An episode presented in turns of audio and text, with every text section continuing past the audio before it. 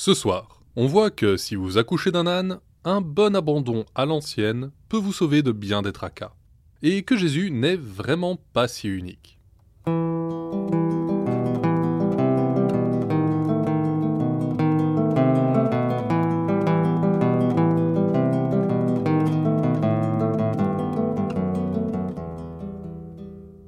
Vous écoutez Contes des Soirs Perdus, l'émission qui vous fait découvrir les contes et mythes que vous ne connaissiez pas encore et vous replonge dans ceux que vous aviez peut-être oubliés. Ceci est l'épisode 55, et on y plonge dans le Mahabharata, la plus grande épopée de la culture indienne. Une histoire que je veux vous raconter depuis très longtemps. Il nous faudra clairement plus d'un épisode pour en venir à bout, mais restez jusqu'à la fin, parce qu'une fois qu'on en aura terminé, les films de Bollywood vous paraîtront parfaitement réalistes. On commence tout de suite avec un banquet organisé par les dieux. Le sage Mahabisha, par la sainteté de sa vie sur terre, a gagné le droit de se joindre à eux. Mais lorsque la déesse du Gange, Ganga, se présente à la fête, une légère brise soulève son vêtement. Tous les dieux détournent pudiquement le regard, sauf Mahabisha. Pour son indiscrétion, Indra, le roi des dieux, le condamne à vivre à nouveau une vie de mortel et Ganga aussi par la même occasion, pour avoir tenté le sage.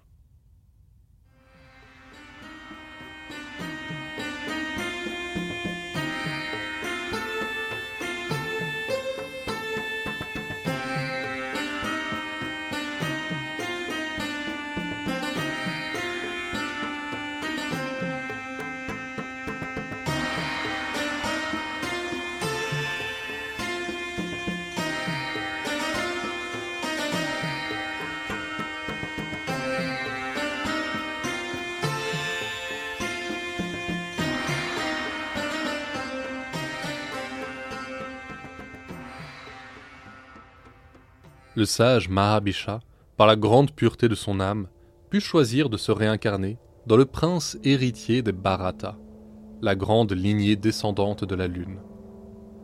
Oubliant qui il avait été, il devint Shantanu. De son côté, Ganga rencontra en cheminant vers la terre les huit des dieux inférieurs qui venaient d'être condamnés eux aussi à la mortalité par un ascète qu'ils avaient vexé. Ils implorèrent la déesse une fois sous forme mortelle, d'être leur mère, et de leur offrir une mort rapide afin qu'ils retrouvent leur nature divine. Ganga accepta, mais à condition que l'un d'eux au moins s'attarde sur terre. Sous le nom de Shivapriya, elle vint au monde mortel, et épousa plus tard Shantanu. Mais à son mari fou d'amour, elle imposa de ne jamais questionner ses actes, et ainsi, sans rien dire, le jeune roi l'observa jeter à l'eau ses sept fils, un à un, au moment de leur naissance. Les années passaient, les courtisans murmuraient, et finalement, à la naissance de son huitième fils, Shantanu n'en put plus, et interdit à sa femme de tuer celui-là également. Ce dernier enfant était le Vasu qui avait accepté de s'attarder sur terre, et Shiva-Priya consentit donc sans peine à le laisser vivre. Mais elle avertit son mari qu'elle l'élèverait seule avant de le lui renvoyer lorsqu'il serait prêt. Ainsi, Shivapriya quitta le palais avec son nouveau-né. Une décennie passa, et une autre était bien entamée, lorsque Shantanu partit se promener sur les rives du Gange, le fleuve éternel. Une vision irréelle le frappa là-bas. Le fleuve était à sec. Seul un mince filet d'eau coulait encore en son centre. Le roi porta son regard vers l'amont et vit un jeune homme, un arc à la main, qui venait d'un barrage de flèches d'arrêter le cours d'eau. Shivapriya apparut alors et présenta à Shantanu son fils, Bhishma. Fou de joie, le roi rentra à la capitale en compagnie de son héritier. Quelques années plus tard, cependant, le roi s'éprit mortellement d'une jeune femme, qui n'acceptait de l'épouser qu'à la condition que ses enfants soient les seuls héritiers. Bhishma par amour pour son père qui dépérissait, fit alors vœu de chasteté, et de renoncer à jamais à toute prétention sur le trône. Au moment où il prononça ces mots d'une sévérité inouïe, des pétales de fleurs se mirent à pleuvoir du ciel, et une voix divine tonna Bishma le terrible.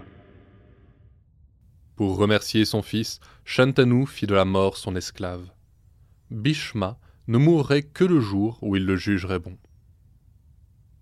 Malheureusement, l'existence des deux fils de Shantanu et de sa deuxième épouse fut éphémère. L'aîné se disputa un jour avec un habitant des nuages, car il portait le même nom, et en mourut. Pour le second, Bhishma, comme c'était la tradition de la caste des guerriers, enleva trois magnifiques princesses au nez et à la barbe d'une centaine de guerriers. La troisième lui avoua être déjà fiancée en esprit à un roi voisin, et Bhishma la libéra. Mais les deux autres devinrent avec enthousiasme les épouses du second fils. Trop d'enthousiasme. Il mourut d'épuisement après deux mois, pourtant sans leur avoir donné de fils. Shantanu était déjà décédé, et le vœu de Bhishma lui interdisait de monter sur le trône. La reine mère fit alors venir son fils d'une première union, le grand sage Vyasa. Pour le bien du royaume, il accepta de donner un fils à chacune des épouses royales. Mais il vivait dans la forêt en ascète, et son apparence effraya la première épouse, qui se cacha les yeux au moment de l'acte. Vyasa annonça alors que son enfant, Dhritarashtra, aurait la force de dix éléphants, mais qu'à cause de sa mère, il serait aveugle. La seconde épouse accueillit le sage les yeux ouverts, mais tremblante comme une feuille, et Vyasa annonça que son fils Pandu serait pâle et maladif. Un héritier ne se pouvait d'être aveugle ou malingre, et la reine-mère supplia son fils de donner un nouvel héritier à la lignée des Bharata. Vyasa accepta, une dernière fois, mais la première épouse, effrayée, se fit remplacer par une servante, qui se donna au sage avec passion. Ce dernier lui confia que son fils ne pourrait régner, mais qu'il serait un grand sage, nommé Vidura. De l'aveugle, du chétif et du bâtard, le second fut choisi pour régner, et Pandou monta sur le trône. Mais le sort s'acharnait contre les Bharatas. Peu après son mariage, alors que Pandou était à la chasse, il blessa un daim qui était en réalité un brahman transformé. Le brahman le maudit. S'il se comportait en mari avec l'une de ses femmes, il mourrait sur le champ. À nouveau, la lignée lunaire était menacée. Heureusement, la première épouse, Kunti, avait dans sa jeunesse reçu d'un sage un mantra permettant d'invoquer n'importe quel dieu pour concevoir un fils avec lui. Impatiente, jeune, elle l'avait aussitôt récité pour invoquer le soleil, et de leur union naquit Karna, qui vint au monde portant une armure et des boucles d'oreilles qui le rendaient invincible. Mais la jeune Kunti n'avait pas de mari et n'était pas prête à élever un enfant. Effrayée, elle abandonna son fils près de la case d'un charretier. Désespérant d'avoir des descendants, Pandou pria sa femme d'user du mantra. Afin de s'assurer que personne ne remette en question la légitimité de cet enfant, il lui recommanda d'invoquer Dharma, le dieu de la vertu. Celle-ci, en signe de respect pour son mari, le contourna par la droite, puis récita le mantra.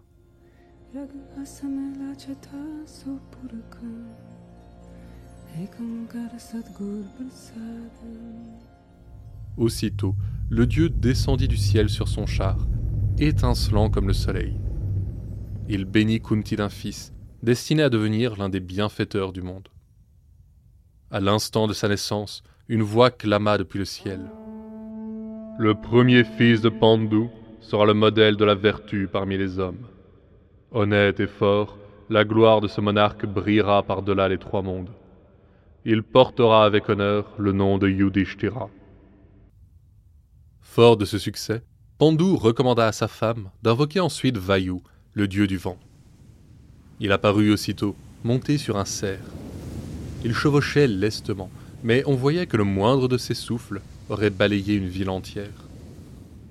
Par égard pour la caste à laquelle appartenait Pandu, Vayu leur accorda un grand guerrier. Le jour de sa naissance, une voix proclama Aussi fort que soit le plus fort des hommes, Bhimasena le surpassera. À peine quelques jours après, le bébé donna corps à ces mots. Alors que Kunti se promenait dans les jardins, Bhimasena dans les bras, un tigre surgit des fourrés. La jeune mère, effrayée, trébucha sur une pierre et laissa tomber son enfant. Mais au moment où celui-ci toucha le rocher, la pierre explosa en mille morceaux et terrifia le tigre. Un homme ne peut se reposer éternellement sur les dieux. Il doit aussi s'acquitter de sa part, dit alors Pandou. Avant de penser à son troisième enfant, il entama une ascèse d'une rigueur incroyable. En équilibre sur un pied, il resta debout un an durant, fixant le soleil sans scier. Tout le temps que dura son ascèse, il récitait les noms d'Indra, le roi des dieux. Et un jour, ce dernier lui parla. Tu auras un fils, dont la renommée traversera les mondes. Nul ne vaincra plus d'ennemis que lui. Pandou se précipita pour porter la nouvelle à son épouse, qui récita une dernière fois le mantra. Le roi des dieux se présenta dans toute sa furieuse gloire et offrit un fils à Kunti. Le jour de sa naissance, la voix des cieux trompetta. Heureuse sois-tu entre toutes les femmes, Kunti. Parmi les braves, nul ne surpassera Arjuna. Il maîtrisera les armes divines et fera renaître la gloire et la vertu de ses ancêtres. Kunti, satisfaite de ses fils, refusa d'user à nouveau du mantra. Une femme qui connaissait cinq hommes, disait-elle, risquait d'oublier toute vertu. Mais elle le transmit à Madri, la seconde épouse, qui restait sans enfant. Impatiente, elle invoqua deux dieux à la fois, les H20, les jumeaux divins. Elle donna naissance à de beaux jumeaux, et la voix une dernière fois retentit. Pour ce qui est de la beauté, des dons, de l'intelligence, Nakula et Sahadeva surpasseront même leurs parents divins. Ainsi naquirent les cinq fils de Pandu, les Pandavas, dont le Mahabharata compte la fantastique épopée. De son côté, le frère de Pandu, Dhritarashtra, s'était vu promettre cent fils. Depuis deux ans déjà, sa femme était enceinte, mais son ventre ne faisait qu'enfler, sans jamais laisser entrevoir de délivrance. Lorsque Kunti donna naissance à Bhimasena, la première entra dans une rage terrible et frappa son ventre de ses poings jusqu'à ce qu'elle accouche d'une énorme boule de chair. Elle se précipita chez Vyasa, le père de son mari, qui la rassura. Apporte-moi cette boule, et cent pots de terre cuite remplis de beurre clarifié. Tu auras tes enfants. La jeune mère s'exécuta. Vyasa divisa alors la boule en cent morceaux, et plongea chacun dans un pot en recommandant de les garder scellés pendant deux ans. Il fut fait ainsi, et deux années plus tard, le premier des Kaurava vint au monde. On le nomma Duryodhana, mais au lieu de pleurer, il se mit à braire comme un âne. Aussitôt, tous les ânes, vautours et chacals du royaume se mirent à braire, souffler, glapir. Des vents secs propageaient les flammes pendant que les récoltes séchaient sur pied. Dhritarashtra réunit tous ses conseillers les plus sages, dont Bhishma et Vidura. Tous lui tinrent le même discours. Cet enfant apportera la ruine de ta dynastie. Ne le reconnais pas. Mais Dhritarashtra aimait déjà cet enfant, son premier-né, et il n'eut pas la force de suivre ses conseils. Peu après vinrent au monde ses 99 frères. Les années passèrent. Le règne de Pandou était sage, paisible. Le peuple aimait son roi et ses fils, et l'avenir s'annonçait radieux. La malédiction, pourtant, pesait toujours. Un après-midi où la chaleur avait poussé Pandou dans ses jardins pour chercher un peu de fraîcheur, il aperçut sa femme, Madri. Elle était resplendissante dans son habit léger, la tunique safran flattait sa peau de cuivre. Le désir envahit le roi, et sans réfléchir, il la prit au milieu des arbres. Leur étreinte fut passionnée, et au moment ultime, Pandou ne s'aperçut même pas que la vie le quittait. Madri tenait le corps sans vie de son mari quand Kunti les trouva. Elle la réprimanda vertement, car elle savait parfaitement ce qui arriverait si Pandou se comportait en mari. Pire, Yudhishthira était encore trop jeune pour régner. Le trône passerait à son oncle, Dhritarashtra. Les inquiétudes de Kunti ne se réalisèrent pas dans les premiers temps. Le roi aveugle était un bon monarque, quoique faible et influençable. Il prit ses cinq neveux sous son aile et les aima comme un père. Il fit venir, pour eux et ses propres fils, les meilleurs maîtres d'armes du pays, Drona et Kripa, qui, bien que nés brahmanes, étaient passés experts dans le maniement de toutes les armes humaines et divines. Si les Kaurava, fils de Dhritarashtra, ne déméritaient pas dans les arts guerriers, les cinq Pandavas les surpassaient en tout, et la rancœur des cousins grandissait de jour en jour. Ils savaient que Yudhishthira était destiné à hériter du trône, et les voir traités avec tant d'égards dans la maison de leur père leur était insupportable. Un jour, n'y tenant plus, Duryodhana tenta de se débarrasser de l'un d'entre eux. Il offrit un gâteau empoisonné à Bhimasena, qui était toujours en appétit. Le jeune homme tomba aussitôt dans une profonde torpeur. Les Kauravas le ligotèrent alors avec d'épaisses lianes et le jetèrent dans une rivière, qui le conduisit droit dans un nid de serpents venimeux. Les reptiles, surpris dans leur sommeil, se jetèrent tous à la fois sur Bhimasena, mais leur venin ne pouvait le blesser. Il agit en revanche comme un antidote sur le poison de Duryodhana, et Bhimasena se réveilla. Il n'eut qu'à bander ses muscles pour faire craquer les lianes, et sans prêter un regard au serpent qui continuait de le mordre, s'en revint à Hastinapura, où ses frères commençaient à s'inquiéter de son absence. Duryodhana enrageait et jura d'être plus malin la prochaine fois. En outre, il dut bien admettre que se débarrasser d'un seul des Pandavas ne ferait pas son affaire. Yudhishthira refusait d'entretenir la haine envers ses cousins, et l'incident des serpents fut passé sous silence. La vie reprit son cours. De tous les jeunes princes, Arjuna était de loin le plus talentueux dans la maîtrise des armes. Drona le prenait régulièrement à part, pour lui enseigner des secrets qu'il n'avait même jamais révélés à son propre fils.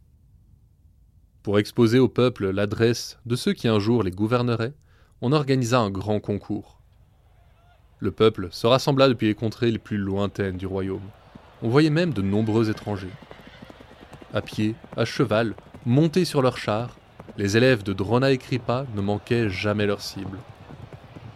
Lorsque le moment fut venu de montrer leur prouesse à la masse d'armes, nul ne put rivaliser avec Bhimasena et Duryodhana. Mais la rancœur restait vive entre eux, et Drona interrompit le duel avant que les choses ne dégénèrent. Arjuna se présenta alors, resplendissant dans son armure d'or. De ses armes, il invoquait des flammes, des trompes d'eau, des rafales de vent.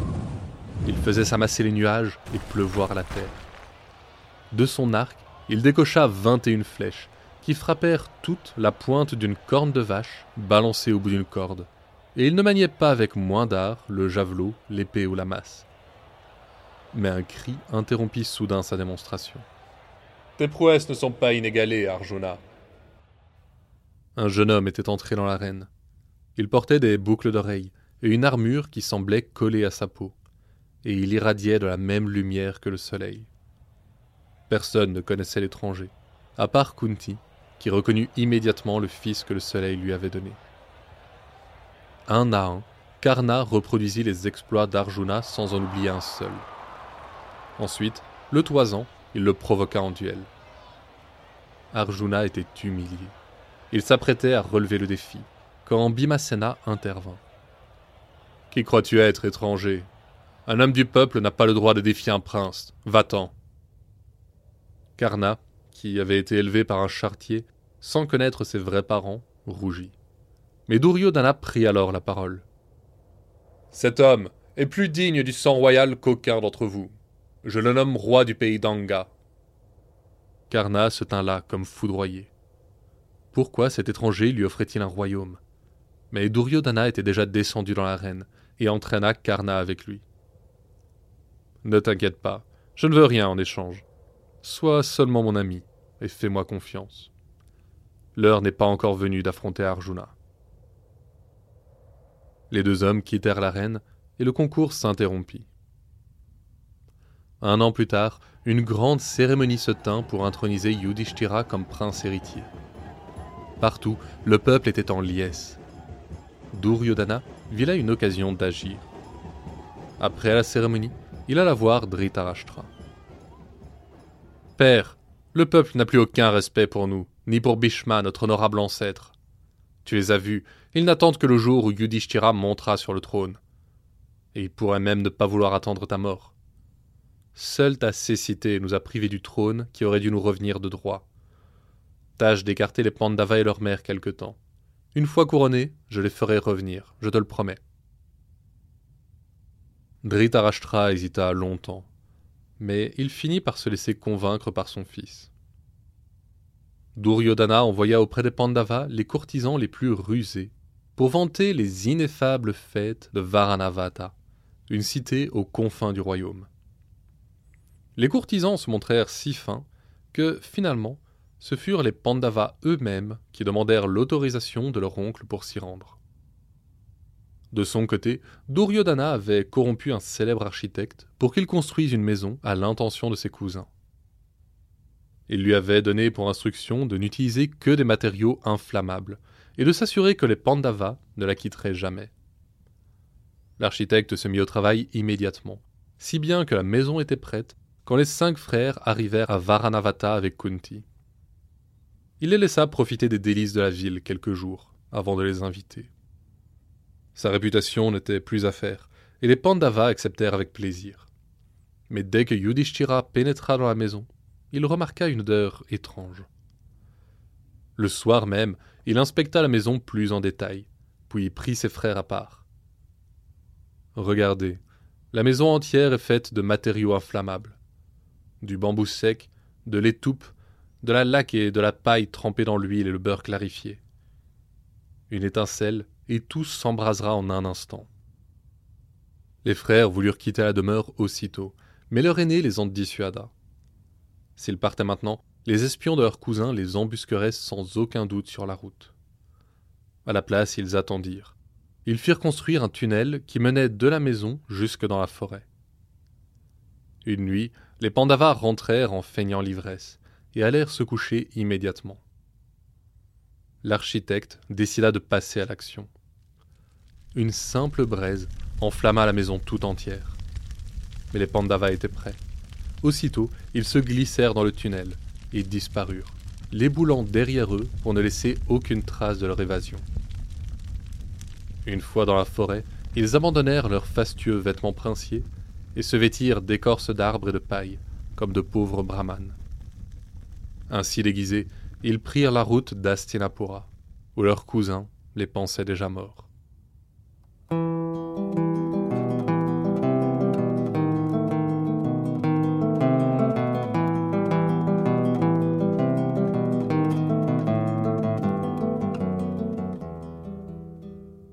Pas d'étranges créatures qui vous guettent dans les cascades ou qui vous rasent le crâne la veille de votre mariage cette fois.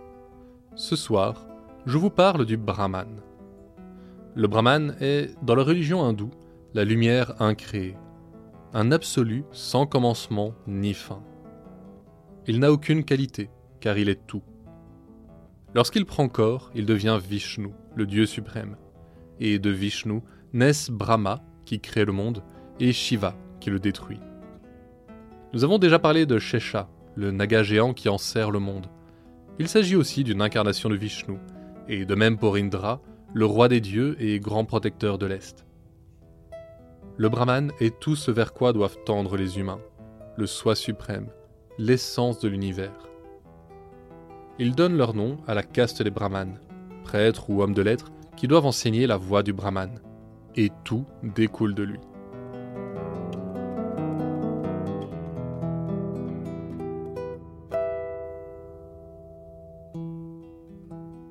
Le Mahabharata est la plus ancienne des grandes épopées indiennes. Elle a été amplifiée au fil du temps pour atteindre près de 250 000 vers.